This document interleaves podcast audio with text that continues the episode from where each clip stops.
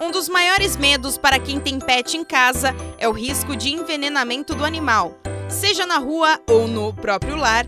Infelizmente, é muito comum ouvir histórias de animais que foram a óbito por causa de veneno. E uma das coisas que a maioria das pessoas fazem na hora que o cachorro apresenta os sintomas de envenenamento é tratar com leite. Mas será que isso funciona? Segundo os especialistas, muito pouco. O máximo que o leite pode fazer é ajudar a neutralizar e amenizar.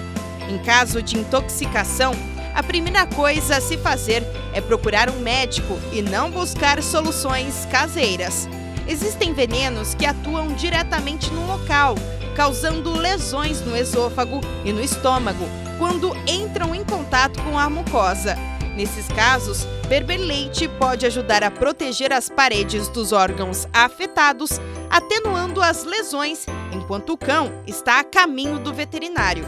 Já nos casos de ingestão de venenos de ação sistêmica, como são chamados aqueles que penetram a corrente sanguínea logo após a ingestão, o leite não pode ajudar.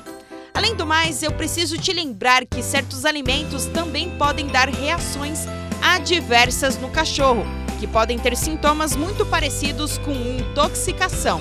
Então, chocolate, bebidas à base de álcool e cafeína e uva fresca, por exemplo, não podem ser dados para o cão. Portanto, nem pense em alimentá-los com isso, hein?